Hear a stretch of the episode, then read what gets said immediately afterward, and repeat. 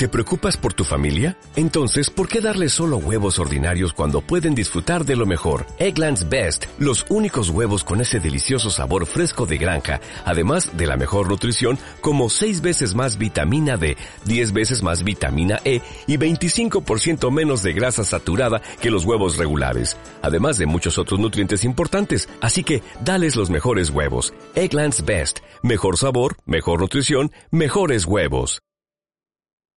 Corre Trail Corre el podcast no se podría llevar a cabo sin todo el apoyo de nuestro patrocinador oficial Steel Running. Ya sabes, si no conoces Steel Running, te hace falta trail. Todos sus productos los puedes encontrar en Steel Running MX.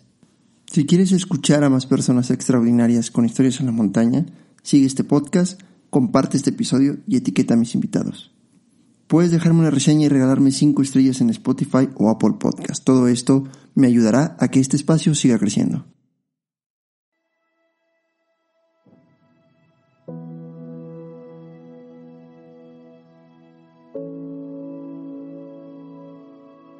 Leo, no me preguntes qué te doy en el kit, pregúntame qué cosa hay en los 100 kilómetros de ruta, cuántas, pregúntame cuánta gente o cuántos días pasa mi gente a 4.500 metros para poder marcar la ruta, pregúntame cuántos puntos de hidratación tengo, pregúntame cuántos caballos tengo en ruta, pregúntame cuántos montañistas hay, pregúntame cuántos banderines hay en la ruta.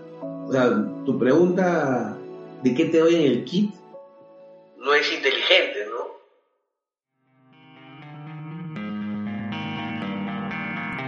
Bienvenidos a Corre, Trail, Corre. El podcast.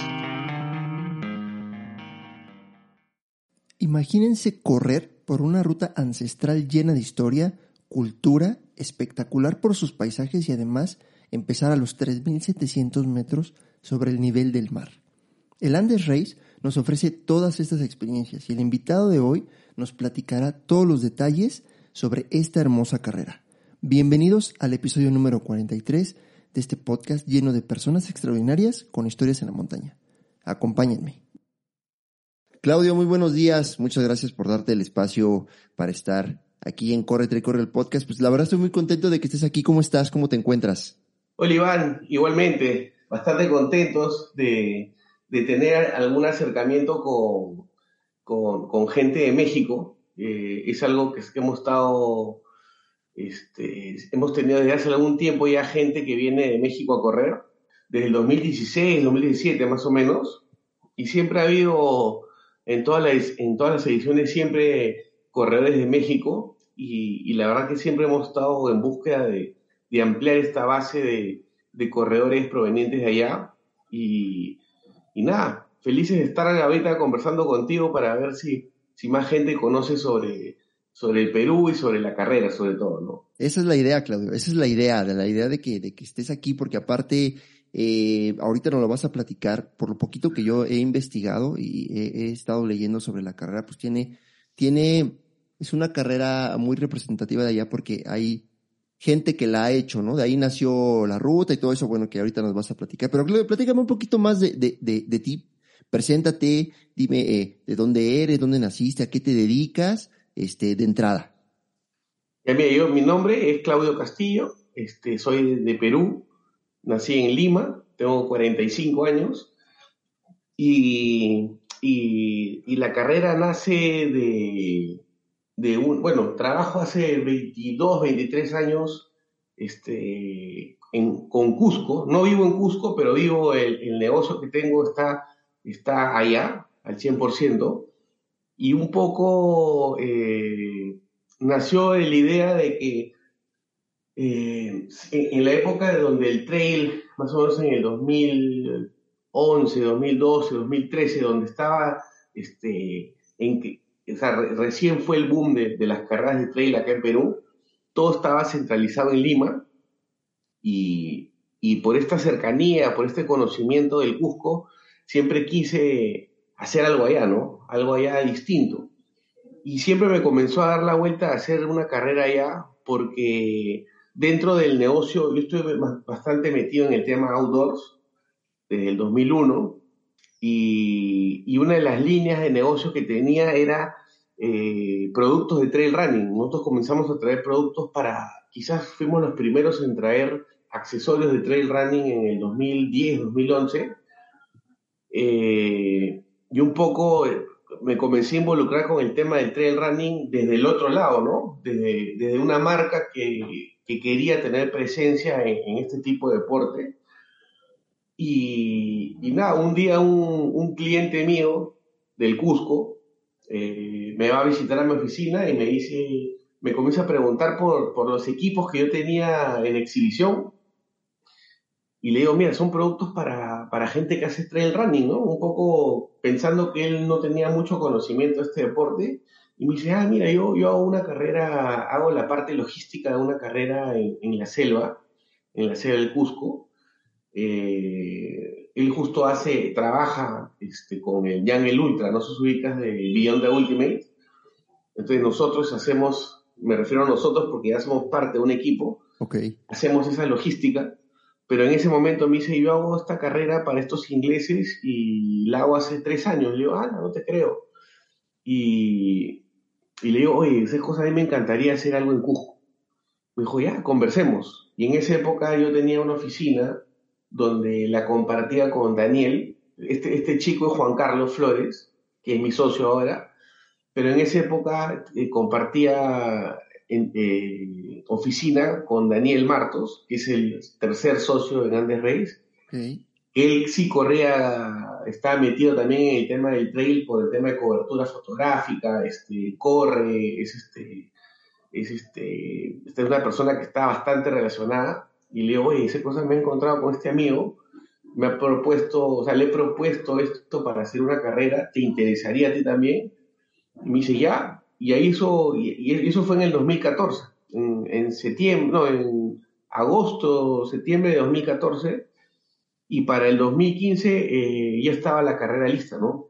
Eh, justo empezamos a trabajar el tema de ruta, el tema de imagen que lo ve Daniel, que es este, la persona encargada de todo lo que es audiovisual, este, todo lo que es imagen de la carrera lo ve Daniel y todo lo que es la parte logística lo ve Juan Carlos. Y así fue como nació la carrera, un poco devolver un poco lo que, lo que, lo que a mí personalmente me había dado Cusco, un poco para retribuir y pensando también en una eh, en descentralizar el tema de las carreras, que te comenté hace un principio, eh, quisimos descentralizar el tema del trail running, llevarlo fuera de Lima, y qué mejor que Cusco, que es el, el, el atractivo o el destino turístico más importante que tenemos. Entonces dijimos, ¿Qué cosa puede hacer una carrera exportable en Perú? Tiene que estar relacionada al Cusco.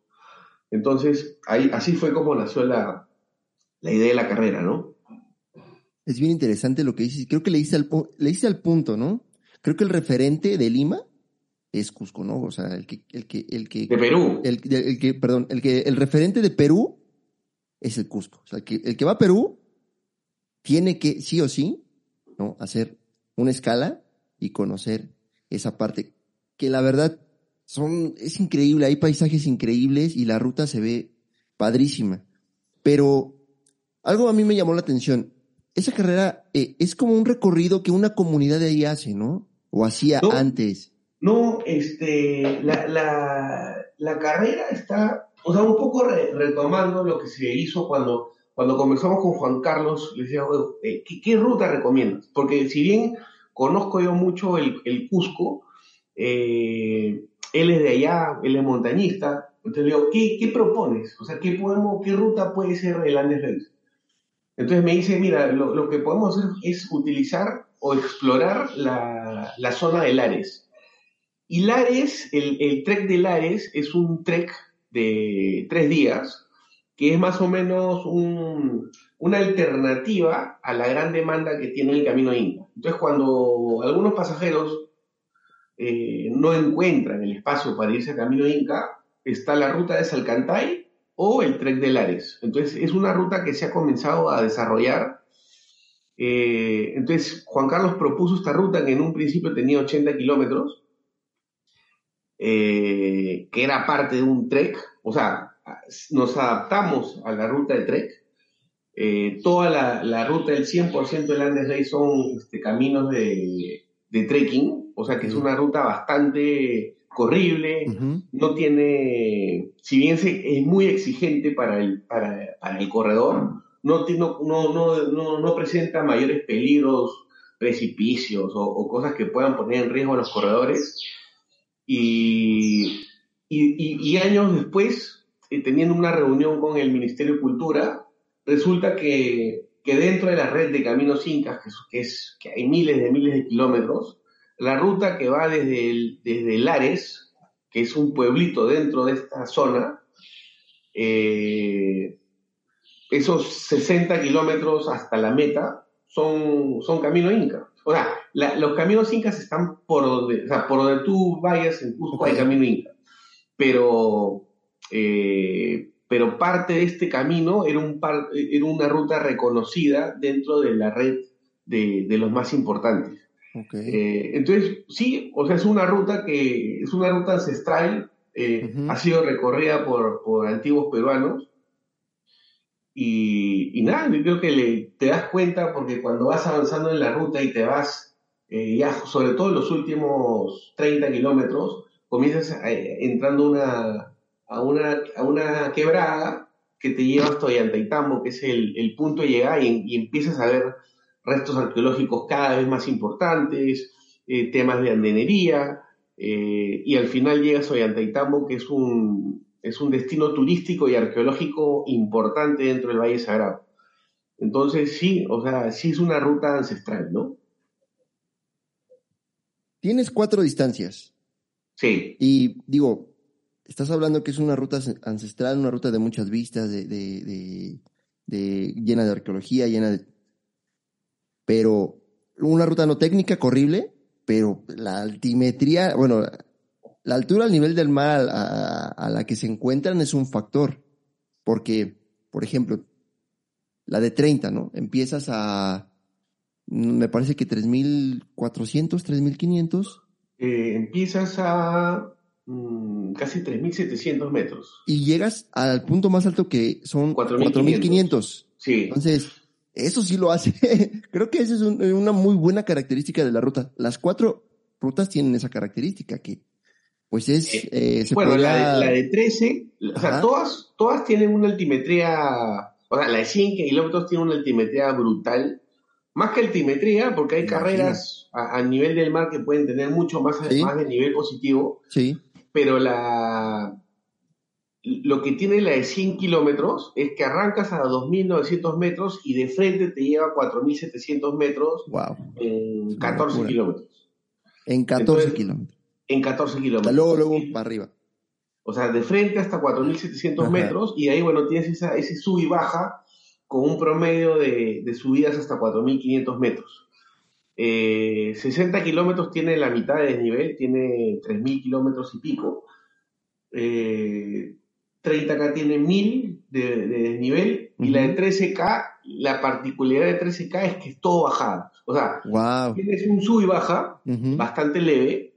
En el kilómetro 5 más o menos tienes una subida de 300 metros, pero para corredores de esa distancia sí significa un reto, ¿no?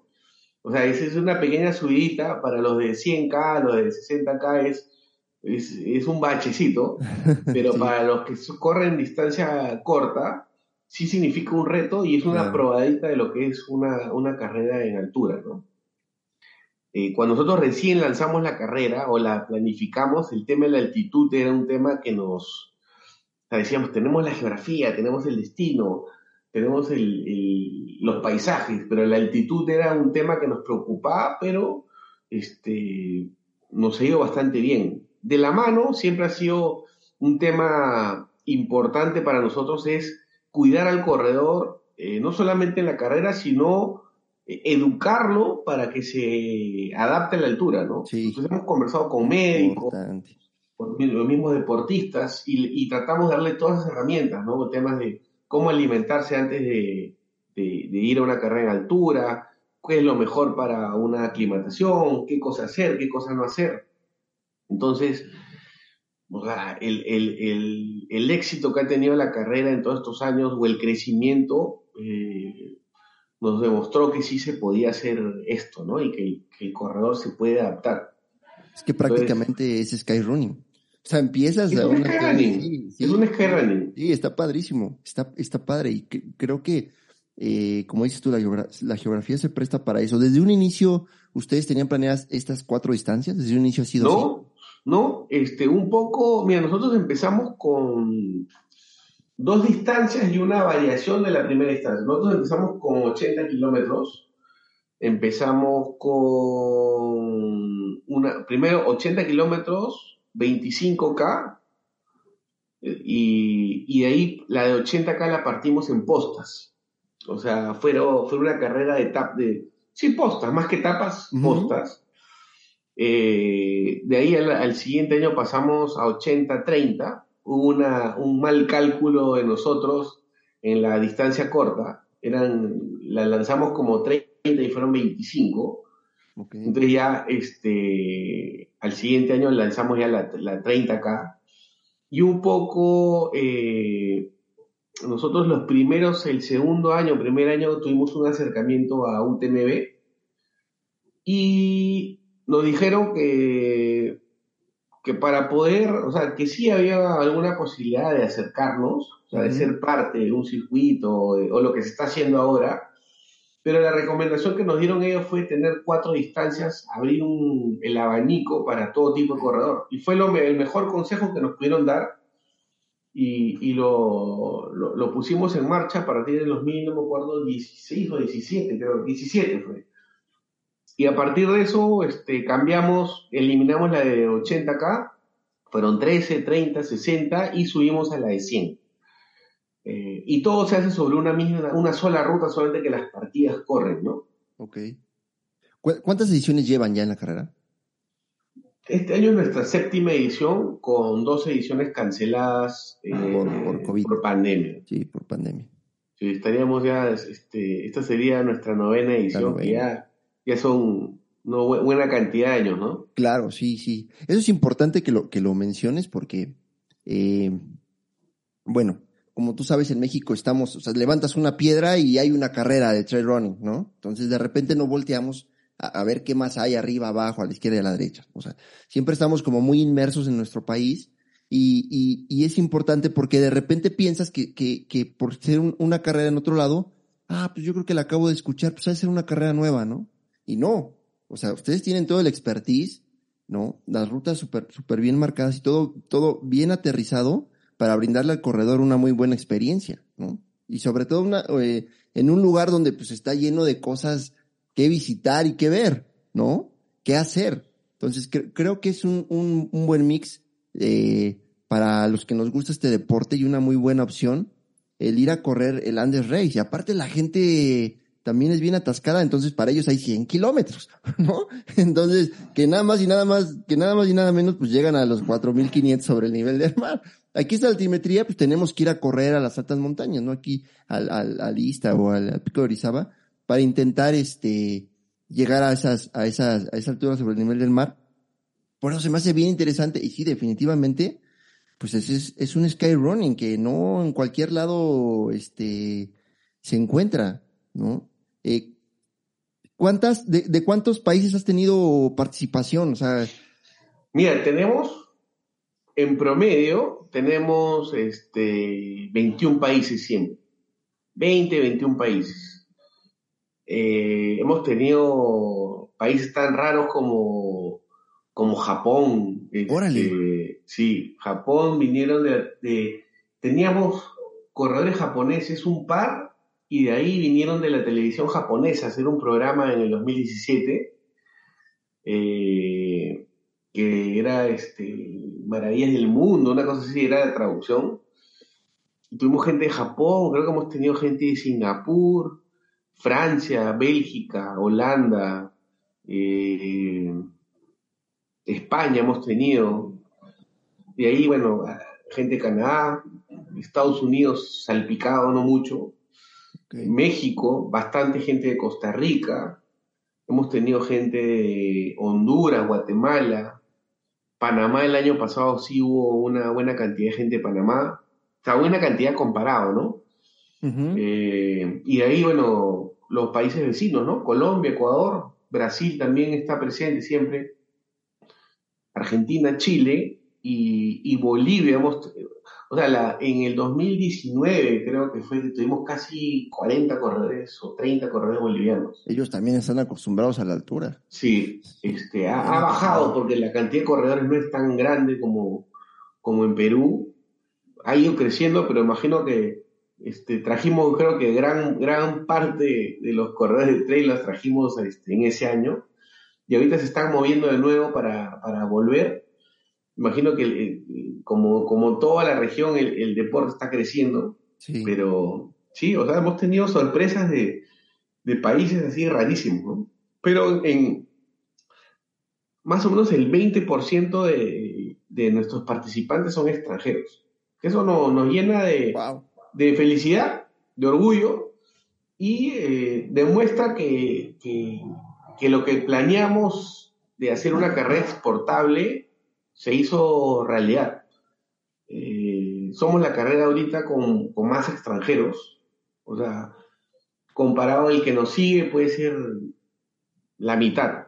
Entonces, sí, sí, sí estamos este, contentos de, la cantidad de extranjeros que convocamos. ¿no? ¿Y, aproximadamente cuántos participantes tienes con año? O sea, por ejemplo, en la última edición, ¿cuántos, cuántos el, corredores? El año pasado hemos tenido 700 corredores. Wow, eh, ya es un, una carrera de trail, ya son muchos. O sea, tío, sí, siempre, o sea, estamos, o sea, vivimos orgullosos de nuestra carrera, ¿no? O sea, sí, todos los años ha sido un crecimiento continuo tanto corredores como participantes extranjeros. el, primer año tuvimos 90 corredores, que, era un buen número para una carrera nueva. Tuvimos 8 extranjeros, de ahí pasamos a 200, 300, 400, casi 400, 500, y el salto que hemos dado el año pasado fue a 700. Eh, este año, eh, para que tengas una idea, nosotros a esta fecha, por lo menos los últimos cuatro años que ha sido sobre los 400 corredores, a esta fecha siempre andábamos en 100, 120, 150 corredores. Ahorita estamos en 400. Wow. A, medio año de la carrera. Entonces, este, nos da una buena base para seguir empujando a, lograr el objetivo que son, quizá no llegar a, a 800, 900 corredores, ¿no? Eso ya es, son números muy buenos para una carrera con, este, con esta característica de la altura. Soy enfático en la altura porque, te repito, poquitas, ¿eh? O sea, poquitas. Creo que esta yo es la, la primera que, que, conozco y, eres el primer organizador con el que me siento a platicar de una carrera con esta característica. Entonces, y, y bueno, el trail ha crecido, pero aún así, eh, también las carreras de trail pues, no son tan, este, con tanto tráfico de personas, no tienen tanto tráfico de personas pues, como una carrera de calle, ¿no? Entonces, claro. creo que son muy buenos números, este, y habla muy bien de, de la carrera y de, y de la organización. Eh, cuéntame un poquito, ¿cuánta gente tienes de staff? Mira, nosotros tenemos alrededor de, diría que unas 60 personas. Eh, por el ser el tipo de carrera que somos, invertimos mucho en, personal en ruta, ¿no? Y no solamente personal, más bien, estamos bastante enfocados en tener personal ad hoc para el terreno. Entonces, contratamos mucha gente, eh, sobre todo guías rescatistas de montaña, eh, nuestro jefe de seguridad es, guía de montaña de la escuela de montaña de Huaraz, donde es la más importante de montaña. Entonces, ese es el perfil de gente que nosotros tenemos en, puntos claves, ¿no? Entonces, no es una persona que, un trailero que, contratamos o, o, alguien que de la ciudad que la metemos a una ruta, sino es gente que puede estar o, no puede, está capacitada para estar en la montaña, sufrir en la montaña. en la este, alta montaña. En la alta montaña, dormir en la montaña, este, pasar frío, o más bien que cuenta con el equipo para estar preparado en este tipo de terrenos, climas. Eh, y aparte, al ser un montañista, todos los montañistas tienen una base de primeros auxilios que no cualquier persona tiene. Entonces, eso para nosotros es, es fundamental. Eh, el otro tipo de, perfil de gente que, que, utilizamos es gente de las comunidades, que está, que gente que vive en esa, a esas alturas, que puede caminar, que puede recorrer estas distancias sin ningún problema, porque, porque al final son esta gente de, de, del Ande, eh, es gente que está acostumbrada a, caminar largas distancias en, eso, en, ese, en esos terrenos. Y que, bueno, está, caminan por donde sus antepasados, los chasquis, andaban. Entonces, hay gente que tú ves, o sea, un corredor con experiencia, tú lo ves que camina, que, puede tener cierto eh, cuidado al pisar estos caminos con piedras, y tú ves estas personas con, con estos zapatos que se llaman ojotas, que son sandalias, y que, corren o bajan hechos una bala que tú dices, este, ya quisiera un corredor tener estas características. sí, claro. Y un poco eso, este, eh, y, eso es lo que nosotros este, tenemos como nuestro personal, ¿no? Eh, a partir del año pasado, este, bueno, tenemos, teníamos arrieros, gente que, que manejaba el tema de caballos o mulas para transporte, y a partir del año pasado hemos cambiado un poco en, la, en esta línea de mantener una identidad, o sea, tener una carrera con identidad de nuestros antepasados. Este, lo que hemos hecho es cambiar mulas por llamas. Ok. Entonces, un poco para, para enfatizar nuestra identidad o reforzarla. Y lo otro es eh, un tema económico, ¿no? Porque eh, las llamas han sido dejadas de lado como animales de carga. Eh, cuando vinieron los españoles cambiaron las mulas o los caballos por las llamas. Entonces ahora estamos tratando de, con una empresa que, que se llama Yamapac, eh, es este, recuperar ese, ese, esa genética de estos animales, recuperar tradiciones, utilizando a las llamas y generando trabajo a estas comunidades que antes o, dejaron de, de, criar estos animales por, por, por, tener otra actividad económica mucho más rentable. ¿no? Entonces, este, ahí se arma un, un grupo de gente y, y bastante interesante, ¿no? Está, está interesante eso que, que recuperes hasta parte de las tradiciones, ¿no? Que, que tengas tú, fíjate, como organizador, toda la oportunidad que tienes de involucrarte tanto en la comunidad y de aportar tanto. No solamente es voy a hacer la carrera y pues, a ganar lana, ¿no? A ganar dinero, ¿no? Es involucrarte. Bueno fuera, si ganáramos dinero, ¿no? Bueno fuera, porque esa es otra, ¿no? Que piensan que todo es para acá. y no, pues es una, una inversión. Pero, pero bueno, o sea, la verdad te felicito por, por estar preocupado y por estar tan involucrado con la comunidad. ¿Cuánto tiempo, cuánto tiempo le inviertes a esta planeación de, de, de Landes Race? Muchísimo, muchísimo. O sea. Todo el tiempo estás trabajando en. Todo el tiempo, o sea, Teo, eh, yo me dedico a otra cosa. O sea, el, lo, que paga las cuentas en mi casa es, es el negocio este que que tengo este, relacionado al outdoors. Pero, pero el Andes Race a mí me demanda muchísimo tiempo, ¿no? Pero, es algo que me apasiona, ¿no? O sea, es, es este, es la parte comercial la que me gusta mucho, es de, de qué hacemos, qué movemos, es como mover un, un ecualizador, ¿no? Que subes, que bajas, que acomodas para que sea, para, para que sea el producto lo mejor posible. Eh, pero sí, o sea, yo creo que todo el día, estamos todos los días durante, o sea, la carrera no, no acaba el trabajo. Te podría decir que podríamos descansar un mes al año, porque la carrera se acaba eh, fines de agosto y la, si es posible la lanzamos a las dos semanas, pero más o menos tenemos un mes de, recuperación, de, de, volver a, recargar pilas para, para, darle con todo para el siguiente año, pero todo el tiempo estamos viendo, ¿no? Temas de gráficas, de, posteos, de información, de, mejorar el posicionamiento de la página. O sea, es todo, este, este, este, este ecosistema de, trabajo, ¿no? La parte digital, la parte comercial, buscar las marcas que te auspician.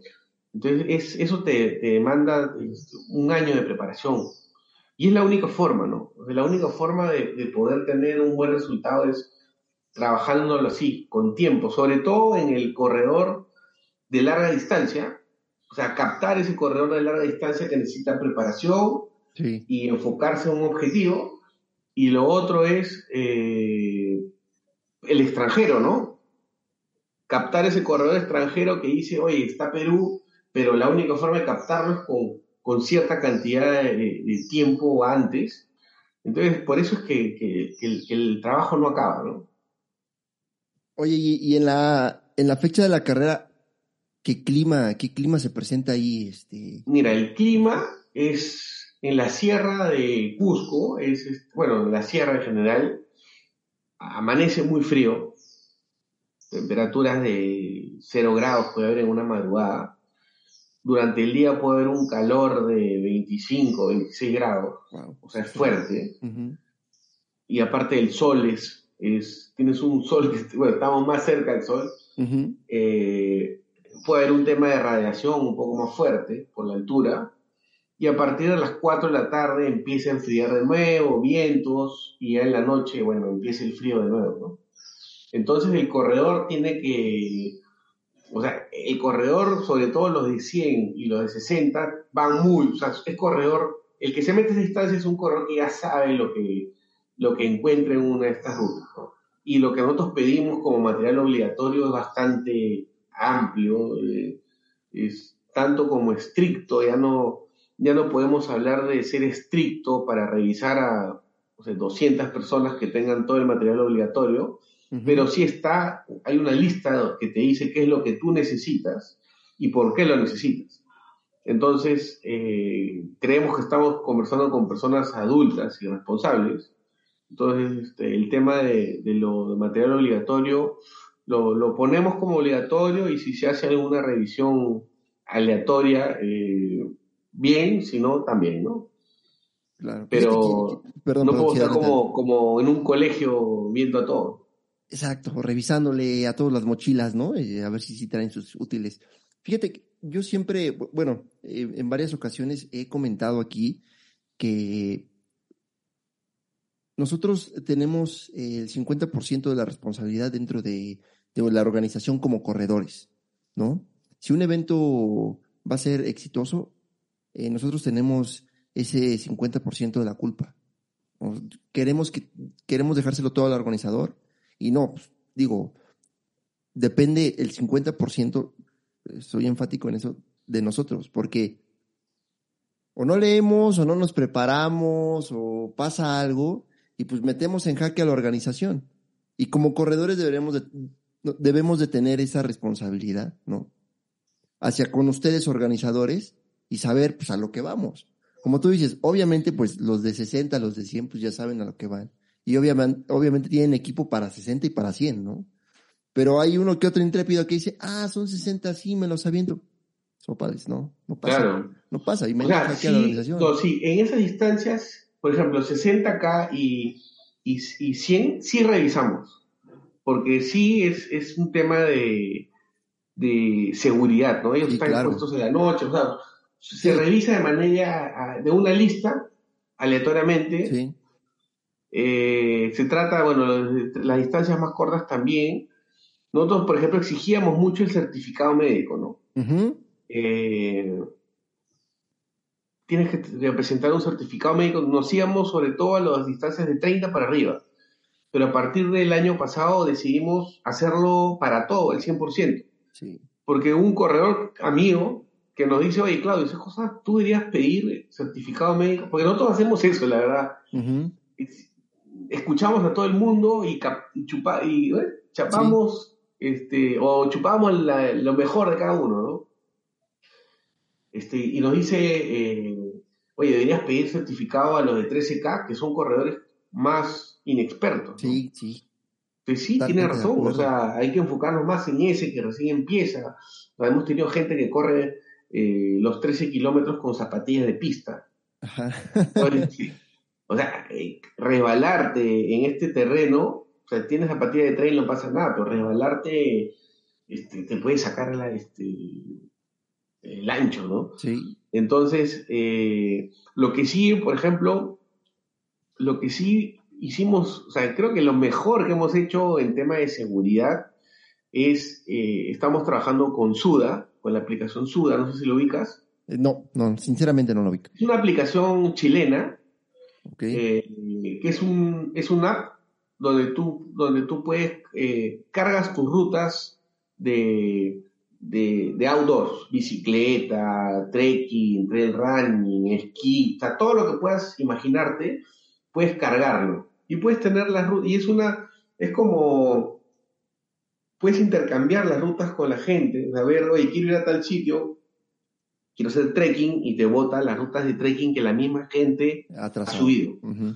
Entonces este, empezamos a trabajar con Suda, eh, auspiciador de, de Andes Reis, eh, donde nos dieron, en- en- nos, nos, nos crearon un, un perfil en, en su aplicación donde nosotros cargamos todas las rutas. Entonces, el, y el corredor puede tener la, la ruta de manera este, offline, sin necesidad de internet, y utilizarla en caso se pierda este, o, o haya falta de marcación en la ruta, ¿no? Entonces, no todo el mundo tiene un reloj con GPS. Entonces, pensando en, en- en la gran mayoría que no tiene est- estos dispositivos, o sea, ahora, hoy en día, alguien, ningún corredor de, de Andes Race nos puede decir, oye, me perdí, este, como lo que tú decías, ¿no? Pasa la responsabilidad a la, Sí. también responsabilidad es marcar la ruta. Y tenemos casos en que los animales se comen las rutas o los Sí, sí, niños las recogen. o sea, mi responsabilidad es estar ahí y cuidar de la ruta lo más posible, pero sucede. O sea, no, no ¿Y te digo que- pasa? Claro. pasa. Entonces, pero ahora con esta herramienta, el corredor no, me- no nos puede decir, oye, me perdí o no estaba señalizado. Eso es O buenísimo. sea, tienes todas las herramientas y parte del material obligatorio, lo primero en la lista de todas las distancias es tener la La aplicación aplicación. Suda y la ruta descargada. Entonces, yo creo que cada vez vamos minimizando el tema de, de- de riesgo de los corredores, ¿no? Eso es importantísimo, importantísimo. Imagínate, yo lo veo así, ¿no? Como corredor que va al extranjero, correr, pues lo primero que dices, bueno, si me pierdo aquí, pues estoy aquí, ¿no? Puedo pedir ayuda o sé más o menos cómo se mueve aquí el tema. Estando en otro país, ¿qué hago? ¿No? Claro. Pero le das la seguridad de, bajas tu app, está la ruta, no pasa nada. Pues, y, y a veces ni, ni eso hace el corredor, ¿no? O sea, tengo Sí. corredores, oye, la, la aplicación no me funcionó. Y digo, ¿cómo te va a funcionar si decides descargarla en el medio de la nada? En la meta. No tienes que hacerlo Claro. días antes, pruébala, juega con la aplicación, conócela. Y tío, o sea, el tema de responsabilidad, nosotros, por ejemplo, eh, ¿cuándo ha sido? 2018, creo. El, el último, el último paso a 4500, que es el, el Ipsai-Hasa, el- el- por donde todos los corredores de, bueno, 30, 60 y 100 Sí, pasan. el pasan por ahí, ajá. eh, los primeros corredores pasaron con un sol radiante. 11 de la mañana se nubló, o sea, no se nubló, se tapó con nieve. Ok. Entonces, eso también fue un aprendizaje para nosotros, Es ¿no? que o sea, nunca nos montaña. había nevado. Wow. Eh, felizmente, todas las marcas se borraron. sí. Tuvimos que marcar desde, desde, el, desde el Labra a los dos lados, por, mandar gente para que vea los corredores, pero hubo gente que en, en la cima, 4.500 metros, estaba congelados y, y nosotros estábamos, mira, esta es una anécdota, ¿no? Estábamos nosotros Ujú. en, en, en meta, donde los corredores recogen su polo finish y todo, y un corredor dice, este, pucha, que, que me, que me congelé, me congelé. Y, y le digo, le pregunto, pero escúchame, ¿y tu manta térmica? Me dice, no, no llevé manta térmica porque el año pasado hizo sol. No, pues eso. Y yo, este, Es alta montaña, Yo- nada no es es así, no es sí, así. no es así. Y le digo, este, te- o- le digo, ojo que nosotros, con los que estás hablando ahorita, somos los organizadores, te podríamos descalificar por no tener la manta térmica. Claro. Entonces le digo, es, es impredecible, ¿no? O sea, tú no puedes decir, todos los años ha hecho un sol radiante va a ser así siempre, sino el, el tema del clima en la montaña es bastante es bastante cambiante, ¿no? Entonces, el corredor tiene su responsabilidad es estar preparado para tener bloqueador solar por si sale el sol a 25 grados arriba o este, que te caiga una nevada y, te mueras de frío, ¿no? Y volvemos a lo mismo, ¿no? O sea, la, la responsabilidad aquí, Claudio, es compartida y los corredores lo debemos de entender. En cualquier carrera. O sea, yo siempre les he dicho, preferible traer algo y no ocuparlo que ocuparlo y no tener ni un curita, ¿no? No tener ni, ni una venda, nada. Mira, felizmente nosotros no hemos tenido accidentes graves. O sea, hemos tenido cosas que hemos tenido que intervenir. Tenemos el 2019, todo pasó en la distancia 13K. O sea, que tú decías, o sea, la más difícil, la más fácil, perdón. Es donde, es donde todo puede pasar por el tipo, por el perfil de corredor. Exacto, y ahí fue donde dijimos, oye, hay que, hay que poner seguir con el tema de seguridad en las distancias que nos preocupan, pero esta acá, que no nos preocupaba tanto, es una distancia que tenemos que ponerle mucho más ojo por el, perfil del corredor, ¿no? Entonces hubieron eh, torceduras de tobillo, hubieron eh, una chica descompensada con epilepsia porque no había, no sé si era epilepsia o no había tomado desayuno, entonces se descompensó, se desmayó y de ahí tuvimos un, corredor, esto, esto es parte del aprendizaje como organizador también, ¿no? Hubo un corredor eh, brasilero, eh, con problemas de haber tenido algo, algo cerebral, algo, un infarto, algo haber tenido, que tenía poca movilidad en el cuerpo, que nosotros lo habíamos visto en la Entre Kids, eh, pensamos que era un acompañante, de ahí estuvo en la, en la partida de 13K, que yo lo vi y dije, ay, el acompañante está, pero resulta que era un corredor.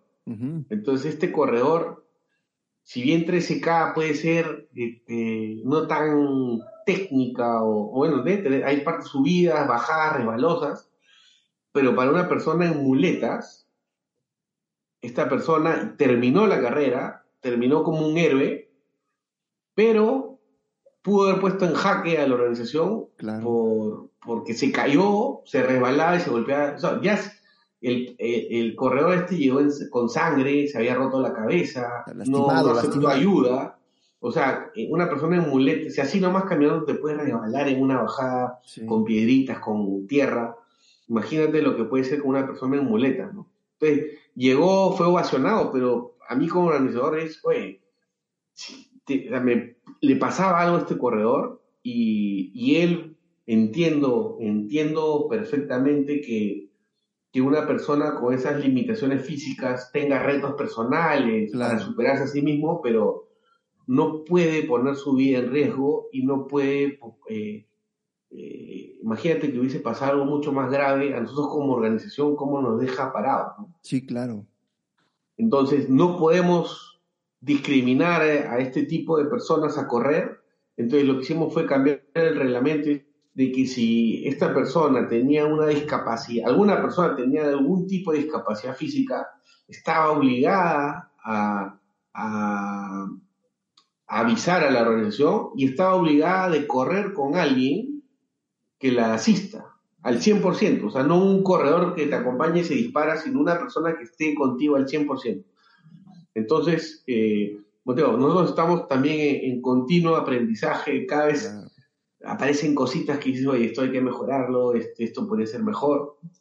Entonces, sí, estamos bastante enfocados en ver el tema de seguridad, cómo mejoras la, experiencia del corredor a través de tecnología, ¿no? Tecnología, o mejorar cómo marcamos, eh, etcétera qué bueno que estés al pendiente de esas cosas y que estés, que estés este, mejorando siempre estos pequeños detalles, ¿no? Que pueden ser, se pueden hacer grandes problemas, ¿no? Dentro, para ti como, como organizador. Qué bueno que estés al pendiente, al pendiente de eso. Platícame, Claudio, para nosotros que queremos ir al Andes Race, que tenemos, yo tengo cuates que dicen, oye, ¿qué onda? ¿Vas a hablar con Claudio? Pues este, tienes que preguntarle cómo llegamos, a dónde llegamos. Platícame un poquito para el corredor extranjero, ¿cómo sería la logística para ir a Andes Reyes? Mira, eh, la logística es viajar a Lima y de Lima tomar una conexión eh, a Cusco. La conexión son, bueno, hay vuelos desde las 5 de la mañana hasta las 7 de la noche. Ok. Diría que pueden haber unos 30 vuelos eh, a lo largo del día y es un vuelo de una hora. Se llega al Cusco, eh, básico el tema de aclimatación, eh, la persona, no solamente el corredor, sino cualquier turista que llegue al Cusco, lo que se le recomienda es tómalo con calma, ándate a descansar al hotel, eh, no comer pesado, comer lo más ligero posible, quizás no comer porque la digestión se hace mucho más lenta. Y eso es parte de lo que puede ocasionar que una persona le pase mal en, en, tema de altura, con el tema de mal de altura o una aclimatación mala, ¿no? Y lo que nosotros le recomendamos es que se queden, que lleguen varios días antes a Cusco. ¿Mínimo dos, tres días antes? ¿Mínimo o más? Tres días mínimo, tres días mínimo. Igual tenemos una, la entrega de kits para los para, sobre todo para los extranjeros, es el día jueves, antes de la carrera. Entonces lo, preferible es que, que lleguen un miércoles, ese día descansen y el jueves se pagan a la charla técnica, a la entrega de kits. Y de ahí eh, el tema turístico, el tema, perdón, el tema turístico es este, lo recomendable es hacer el tour de la ciudad, el City Tour, eh, hacer Valle Sagrado, que es este, uno de los más importantes tours que uno debe hacer, y Machu Picchu, ¿no? Sí.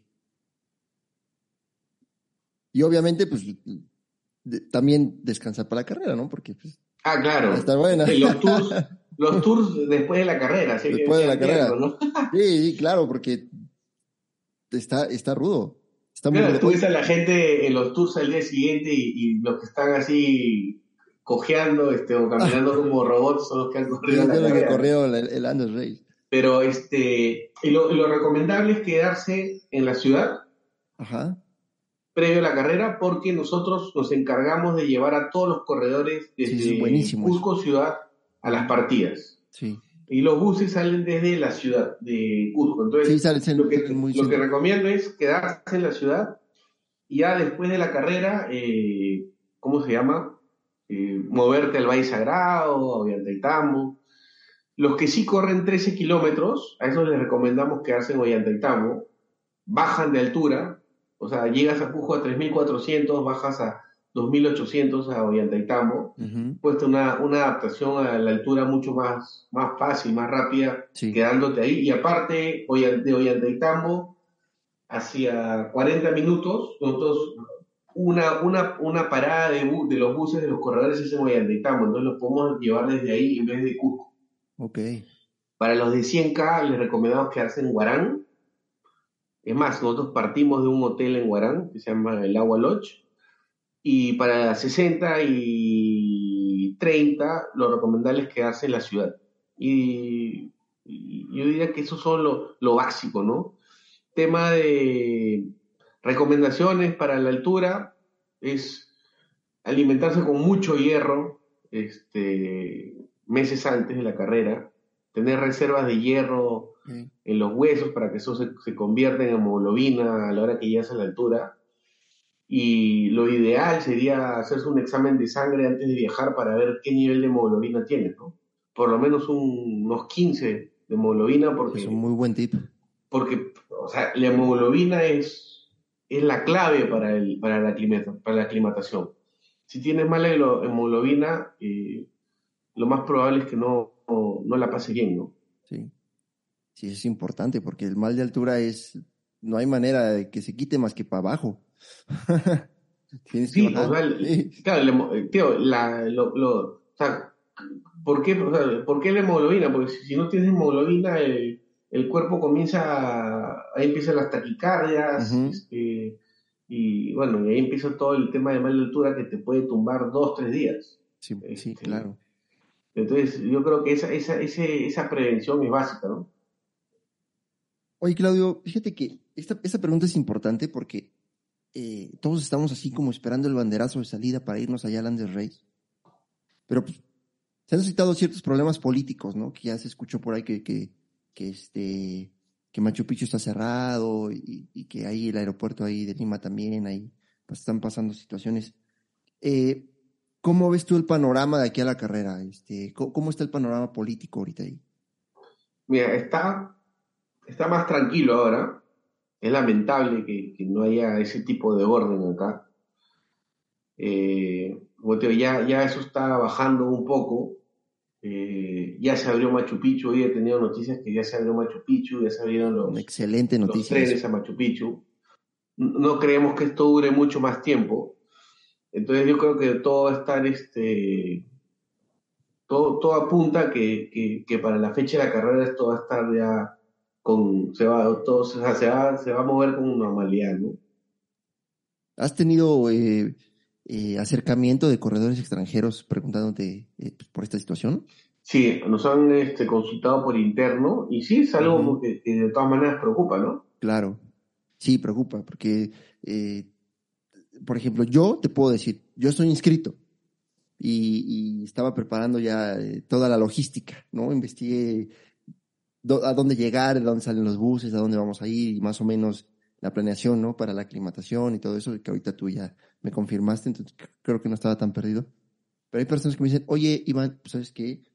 Eh, he platicado, ¿saben que yo tengo, tengo ganas de ir a correr aquí y estoy viendo? Oh, yo también. Y le digo, espérense, no se inscriban porque ahorita hubo una situación ahí política, entonces, claro. este, voy a investigar a ver, a ver qué sucede, ¿no? Y, fíjate, ya tuve la oportunidad de, de platicar contigo, entonces, pues nos quedamos más tranquilos y a todos los que me están escuchando, por favor inscríbanse al Andes Rey, por favor inscríbanse, vámonos, este, en, pues vamos a hacer un comité y nos vamos todos juntos, vamos a llegar a una bola de mexicanos allá a ver cómo, cómo nos sería buenísimo, ¿no? Y, bueno, este, ahora eh, justo estamos viendo eso con, con el tema del circuito latinoamericano de trail, es, un poco, este, un poco eso, ¿no? Eh, ¿Por qué se formó esto para para promover el turismo deportivo entre, entre los países de, Centro y Sudamérica. Es un poco buscar eso, ¿no? Que, que, la gente corra entre nuestros países y, vean un circuito atractivo para que no, no viajen a... que nos prefieran a nosotros en vez de, irse a otras carreras fuera del continente, ¿no? Sí, porque e, es lo que, volvemos un poquito a lo mismo que te decía, ¿no? O sea, estamos muy centralizados, ¿no? Y, o sea, México, ¿no? Por ejemplo, ¿no? Muchas carreras, muchas carreras. Y de repente, ¿qué es lo que quiere hacer mexicano? Vamos a Europa. Espérate, aquí hay, o sea, de este lado también hay, hay un poquito más para abajo y vete un poquito más para allá y vas a encontrar unas muy buenas, muy buenas opciones, ¿no? Entonces creo que eh, este objetivo del circuito latinoamericano de trail está, está eh, muy bien fundamentado precisamente para, para enseñarle al corredor que, pues espérate, o sea, de este lado también hay opciones, ¿no? Y hay buenas carreras. Y yo he escuchado muy buenas carreras en Costa Rica, en Honduras, en El Salvador, etcétera, etcétera. Te digo, Bolivia, ¿no? Por ejemplo, tuve la oportunidad de, entrevistar a una persona ahí en Bolivia y cuando me platicó a la altura a la que entrenaba, dije que pues, es una barbaridad. Es puro Sky Ellos viven en Sky Running, ¿no?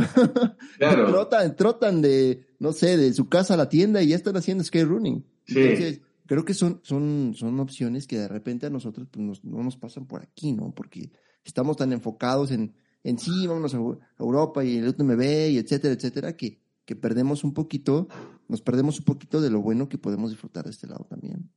Sí, o sea, la idea, este año empezamos con cuatro carreras, eh, sumamos a Chicamocha eh, de Colombia, y ahí paramos la mano porque es un piloto. O sea, este, este primer año queremos que sea bien hecho, eh, subsanar errores que puedan salir en el camino. Claro. Pero la idea es esa, ¿no? La idea es que tener una carrera representativa al menos de cada país y hacer un circuito donde, donde sea atractivo para el, para el corredor, ¿no? En este caso la distancia larga es la que hemos escogido. Eh, la distancia larga, los ganadores de cada país van mandando al siguiente en el circuito, ¿no? sí. Costa Rica va a estar mandando a Cerro Rojo, Costa Rica va, a ser habita en 10 días, eh, manda a Cerro Rojo, Cerro Rojo manda a Chicamocha, Chicamocha va a mandar a Perú y, nos, y Perú manda a Panamá. A hombre, mujer de, de 60K, en, el caso de Andrés Reyes. Pero sí, claro, o sea, si, si esto lo llegamos a hacer mucho más potente, eh, o sea, puede ser, puede puede llegar a ser un circuito importante, ¿no?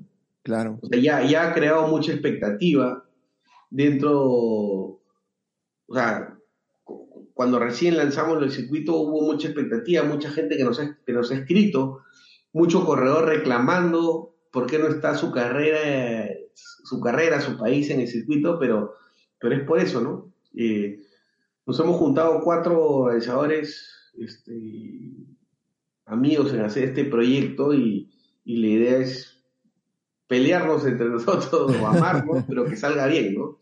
Más que, que haya otro, otras más carreras donde, donde quizás demanden mucho más del circuito eh, a nivel organizacional, ¿no? Sí, ese es el principio. Yo, yo creo que solita, solito este circuito va a ir creciendo, ¿no? Como tú dices, tú ya, corredores levantaron la mano, oye, ¿por qué no está mi país? Espérate, vamos para allá, ¿no? Entonces yo creo que solito, solito se va a ir, se va a ir nutriendo, ¿no? Conforme vaya pasando y conforme la gente vaya viendo de qué se trata, ¿no? ¿Cuál es la finalidad? y la idea es juntar gente con experiencia, ¿no? Chicamocha tiene 10 años haciendo carreras, este, Orlando es un referente en, México. Sí, también, sí. Este, está Diego en, Costa Rica, que, tiene mucha experiencia, ha trabajado con la gente de Ironman, creo que con UTMB también. Y José, que, que se suma a Diego en, la organización de carreras en Costa Rica y Panamá este, se hace una buena, una buena sinergia para, para este primer objetivo, ¿no? La idea es cumplir con todo lo que estamos ofreciendo eh, y, crear expectativa, ¿no? Crear un, puntaje donde se vea el corredor regional, este, se vea reflejado su, su, su, nivel, ¿no? Por decirlo así. Está perfecto. Pero poco a poco, vamos viendo, este, esperemos que más, que más marcas se sumen eh, Eso también es importante. Que, que, al final es, es lo que, que, va a ayudar a, promocionarlo y a, enriquecerlo. Claro. Oye, y aparte de Andes Race, ¿tú tienes, es parte de, o sea, organizas otra carrera ahí o nada más estás totalmente... Sí, nosotros, este, en el 2018, en el 2018, se nos plantea, una marca nos plantea hacer una carrera nos pide hacer una carrera eh, para el lanzamiento de, esta marca y avanzamos. Entonces nos, nos, preguntan, ¿no? Quisiéramos una carrera corta, este, de, distancia corta, eh, propónganos algo, ¿no? Entonces, un poco sacando, como te digo, siempre, siempre escuchando lo que te dice otra gente. Un, un, buen amigo nuestro, que él no sabe, pero gran, gran, gran, grandes ideas de él son las que hemos aplicado en, este camino de esas carreras. Eh, alguna vez me dijo, el Achay es un, el Achay es una reserva nacional. Entonces me dijo, el Achay es un lugar increíble que nadie le da este, importancia, eh, la gente no va, no conoce. Entonces salimos una vez más de, de, esta centralización que hay en Lima, porque en Lima le dan duro a, a, tres, cuatro lugares, es donde están, en, una misma zona pueden haber tres carreras en el año. Entonces, este, un poco haciendo, nuestra idea siempre ha sido hacer cosas distintas, ¿no? Distintas, no copiar. Este, entonces, identificamos este lugar, que es una reserva nacional, hicimos todo el proyecto de hacer la carrera pero al final se cayó, no, le aprobaron el auspicio a esta marca. Y ya teníamos todo armado. Entonces le, le consultamos a esta marca si, si había algún problema en que nosotros este, le demos luz verde y lanzamos esta carrera que se llama la Chai Trail. es una reserva nacional, es increíble. O sea, es, es un lugar que cree, que estamos seguros que es perfecto para el corredor que recién se inicia. Ok. Entonces, un poco, ¿por qué decidimos hacer esa carrera? Porque hubo una carrera de egos entre organizadores de quién hacía la carrera más grande, la carrera más dura, este, la más difícil. Entonces, nos incluimos, ¿no? Nos olvidamos de que no puede haber un corredor de 60, 30 o 100 kilómetros si no hay corredor que, que prueba el trail o que conoce el trail. Entonces, un poco fuimos, dijimos, oye, en vez de enfocarnos en quién la hace más difícil, enfoquémonos en una carrera que sea ideal o perfecta para que un corredor de pista pruebe el trail. Se inicie, claro. O para un corredor con experiencia vaya a divertirse, porque no creo que, que todos los corredores busquen sufrir en una carrera, sino quizás hacer una carrera de mediana dificultad, pero hacerla rápida, ¿no? Disfrutando, divirtiéndose. Entonces, esta ruta, este, este lugar, trabajamos con el gobierno para desarrollar estas rutas y lo que hicimos fue dos distancias de 10 kilómetros y 22, donde sin querer queriendo, eh, tenemos una, una, una ruta con todo tipo de terreno. Tenemos poco de montaña, tenemos lomas, tenemos este desierto. Wow. Entonces, todo en una misma carrera, entonces es, es algo distinto, ¿no? Entonces, desde el 2018 empezamos a hacer esta carrera en octubre y a partir del año pasado eh, le aumentamos una versión, pero nocturna. Y un poco pensando también en el corredor que recién se inicia, no una carrera nocturna donde empieces de noche, sino una carrera nocturna donde empieces de día con el atardecer y gradualmente te, te adentres en, la noche. Entonces es una carrera que creemos que es una carrera semillera. Eh, y aparte nos, nos, nos, ayuda a ampliar la base de corredores para alimentarla hacia el Andes Race y, ¿por qué no?, al resto de carreras que existen en Perú, ¿no? Claro. Entonces, eh, es una carrera que, que queremos mucho, eh, es muy linda. Te voy a pasar ahí videos para que veas cómo, qué tipo de terreno es, qué geografía. Y, y, nada, estamos dándole duro a, a, esas dos carreras, ¿no? El Andes Race y las versiones de la Chai. El Under Race es en agosto y, y, esta de la Chai. La hacemos en ahorita, el 25 de marzo es la nocturna. Ah, ok. Ya y, está la vuelta. y mediados de octubre es la, la clásica. La clásica. Pero es interesante porque te das cuenta, a veces hemos hecho, eh, hemos sondeado, los, prim los primeros años de la Chai sondeábamos y teníamos un 70% de corredores de pista o sea, de pista que recién se iniciaba. Y eso era, o sea, una vez más, contentos porque el objetivo se cumplía, ¿no? Sí. O sea, es, este corredor de pista es el que, que queremos nosotros que participe, ¿no? Y el otro porcentaje es, algunos corredores pensarán que, o pensaban, ¿verdad? eso es interesantísimo, pensaban que en una carrera muy fácil, por, por estar dentro de una reserva nacional, con unos circuitos de trekking sencillos, relativamente, Ajá. pensaba que era una carrera este, muy fácil y, y no, no lo es, ¿no? Esta reserva Entonces, también, este- también es, es parte del Cusco. Perdón, no, no, esto lo hacemos en una carrera eh, a, a, una, a dos horas de Lima, 100 kilómetros. Ah, ok, ok. Entonces nos permite que el, el gran porcentaje de corredores en Perú está en, en Lima. Felizmente ya está creciendo en Cusco, Les están en, otros países, en otros departamentos, Sí, pero en la gran mayoría está en Lima, entonces sería ilógico no pensar en una carrera de este tipo dentro de Lima, ¿no? cerca, ajá, cerca de ellos. Entonces, sí, y, y tío, es- hemos tenido el año pasado corredores de trail, no, en la nocturna, corredores que, que recién se metían a correr una carrera de trail y todavía lo hacían de noche. Sí, sí, está era, era, este, se metió con todo, o sea, este corredor se metió con todo, pero, pero sí, eh, es una carrera donde el corredor prueba lo que es el trail sin sufrir y sin asustarse, ¿no? Eso, eso es muy bueno porque si tienes una mala experiencia en la montaña, ya no te dan ganas de regresar. Claro, imagínate, se pierde, la pasa mal, sufre, no regresa. Sí, no, no regresa. Y yo tengo gente amiga que me dice, hace algunos años me decía, oye, quiero correr tal carrera en, en la Sierra de Lima, pero me preocupa, tengo miedo que me va a morir, que esto... ah". tenía un pánico, sobre todo a la altura, ¿no? Sí, Y en esa época las, las únicas carreras cortas dentro de Lima eran carreras sobre los 3.500 metros.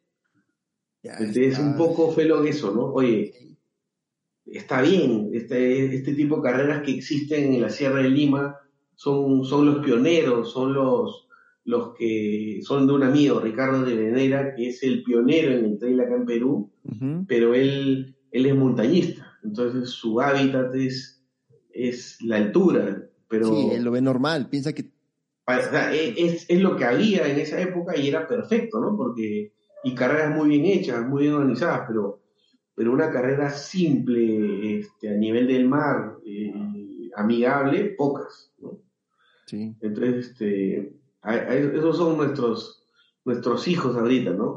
¿Cuántas ediciones llevan de la Chai?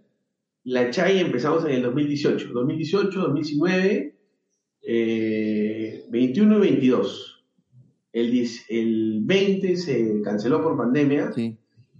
Y el 21 tuvimos casi 650 corredores, porque fue la primera carrera después de pandemia. Entonces fue un, fue un boom esa carrera bueno, el año pasado hemos tenido un bajón en, corredores, pero, eh, es porque ha habido un boom también de carreras. Eh, lamentablemente la, oferta supera la, demanda. Sí, sí, sí, hay muchísimas carreras. Y eso te, atomiza totalmente el mercado.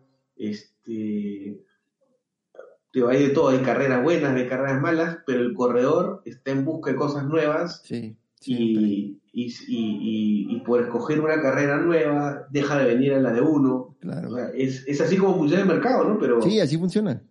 Pero lo que hubo el año pasado ocurrió en el 2017. O sea, no sé. Me imagino que México está eh, en el mercado mucho más desarrollado que Perú, hay mucho más carreras, mucho más corredores.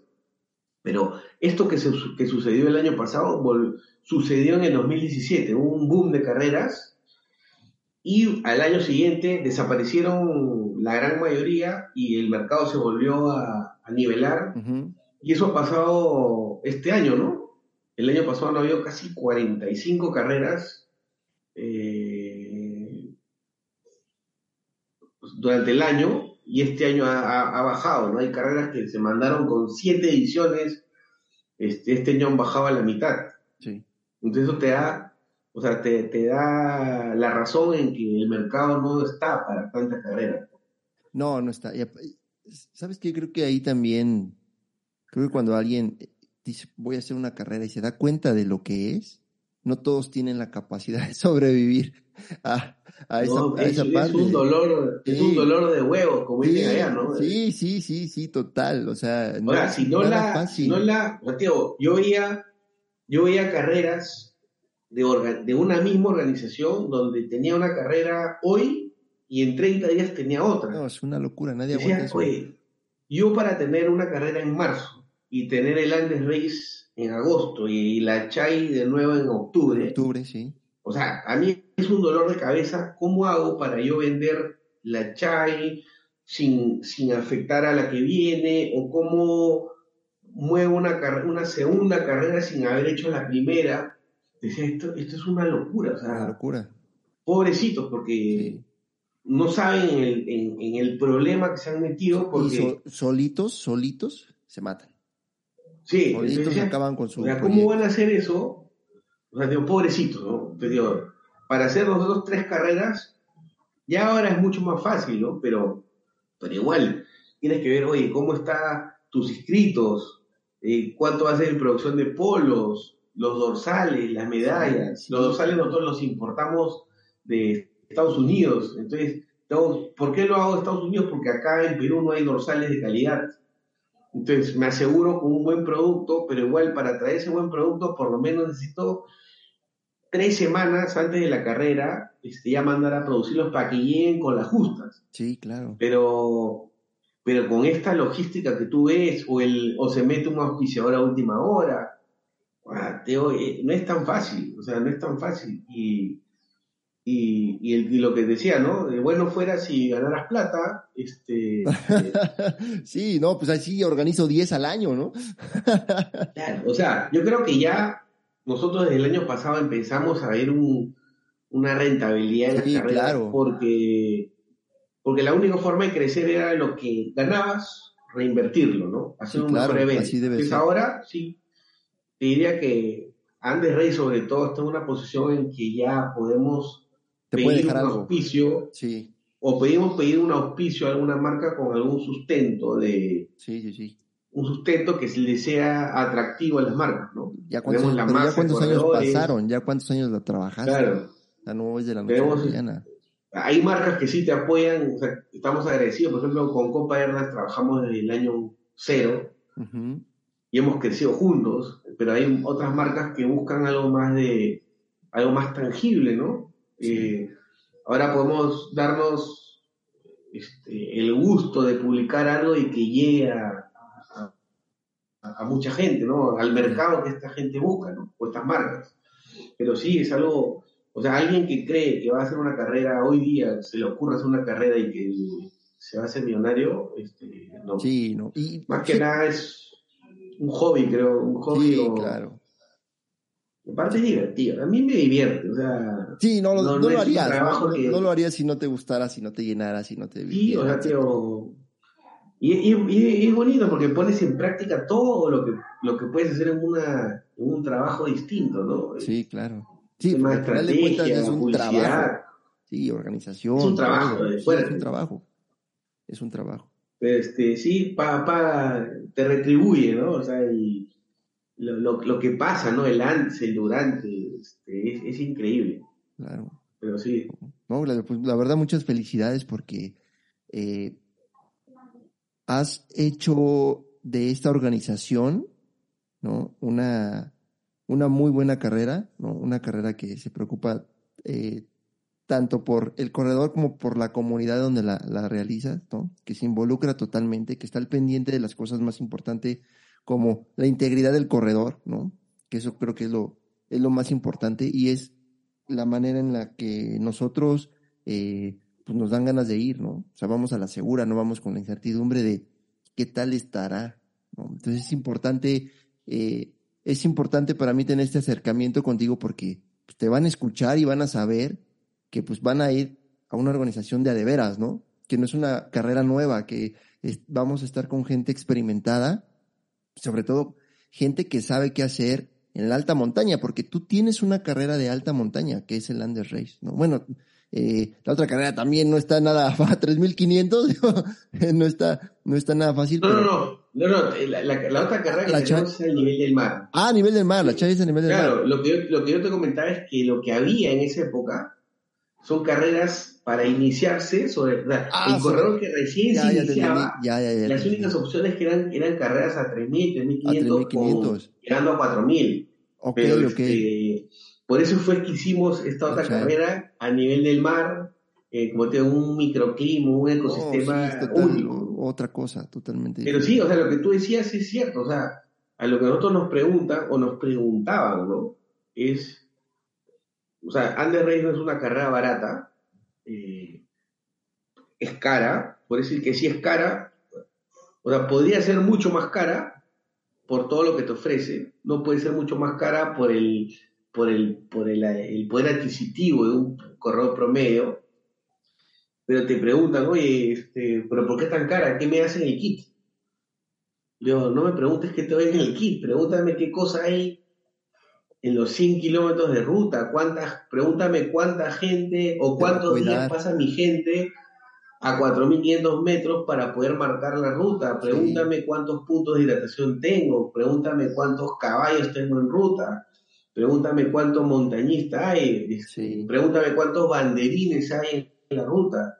O sea, tu pregunta de qué te doy en el kit no es inteligente, ¿no? Sí, sí totalmente de acuerdo. ¿eh? Lo que va en el kit es lo mínimo indispensable que te puede dar una organización, que es un buen dorsal, un chip para control de tiempo, y los extras son lo que buenamente te da una marca para, para embellecer tu bolsa kit pero lo que tú estás pagando no es eso, lo que tú estás, pagando, es todo lo que está... Integridad, logística, todo eso, todo eso. Sí, totalmente Exacto. Entonces, este, esa, esa, eh, Santiago, la gran mayoría te pregunta eso, ¿no? Oye, ¿el kit qué me das? No, no es el kit, es... pregúntame cómo te cuido en ruta, más Sí, sí.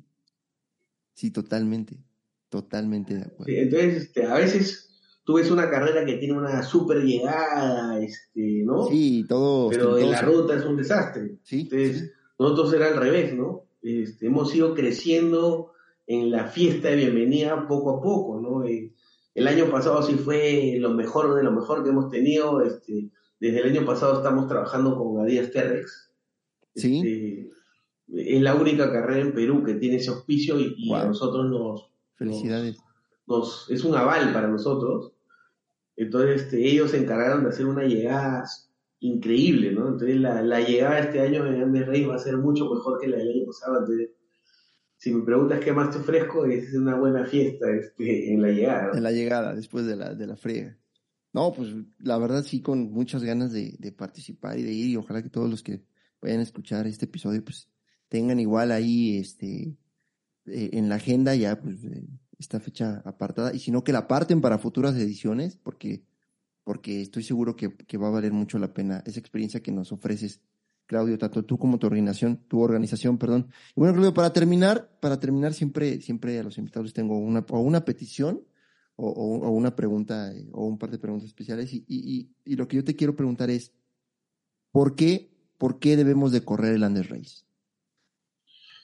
Mira, porque es una ruta que, aparte de que tiene mucha belleza paisajística, es una ruta que que resume lo que es nuestra historia, ¿no? Una ruta donde corrían los, los antiguos corredores peruanos, es una ruta donde van a, va a haber, o sea, está llena de historia, ¿no? Vas a correr por los caminos de los incas.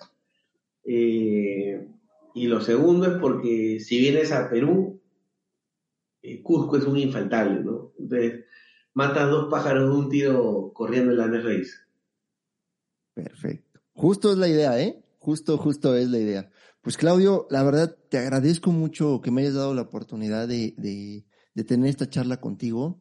Te repito, eh, aquí para, para, el mercado mexicano es importante eh, escuchar a, organizadores como tú, ¿no? Y saber que hay, que hay este tamaño de carreras en otros lados, porque te digo, siempre estamos volteando como para el otro lado del charco y no volteamos para, para acá. Entonces, este, te, agradezco mucho el tiempo que te diste, la, oportunidad que me diste de, platicar contigo. Y pues ojalá, ojalá y tengamos la oportunidad pues, de, vernos por allá, ¿no? Sí, ahí nos vamos a ver más de una vez. Sí, perfecto. Está, está, está muy bien. Claudio, pues te mando, te mando un fuerte abrazo. Muchas gracias por tu tiempo y pues, pues aquí estamos para lo que se te ofrezca. Igualmente, Iván, y ahí ojalá esperemos que, que los corredores mexicanos cada vez más conozcan la carrera y, se animen a, visitar Perú, ¿no? Vas a ver que así, así va a ser. Y no solamente de México, de, de muchas otras partes del mundo van a estar ahí en tu carrera. Perfecto. Muchas gracias. No, a ti, Iván, un abrazo. Igualmente, un abrazo. Claudio, muchas gracias por el espacio, muchas gracias por ilustrarnos acerca de esta hermosa carrera y bueno, pues hay que colocarla ya en el calendario porque se lleva a cabo la edición 2023 el próximo 25 y 26 de agosto con cuatro distancias que constan de 100, 60, 30 y 13 kilómetros. Toda la información la vamos a poder encontrar en www.andesrace.pe y en sus perfiles de Facebook e Instagram como Andes Race. Eh, si alguien se quiere comunicar directamente con Claudio, eh, búsquenlo en su perfil de Instagram, que es cjcastillo30. Estoy seguro que él les va a ayudar a disipar todas sus dudas. Gracias por haber llegado hasta el final de este episodio. Estén muy atentos de nuestras redes sociales. Los invito a visitar nuestra página web www.corretrailcorre.com. Mi nombre es Iván González y como siempre les deseo que la montaña los acompañe. Esto fue Corre, Trail, Corre. El podcast.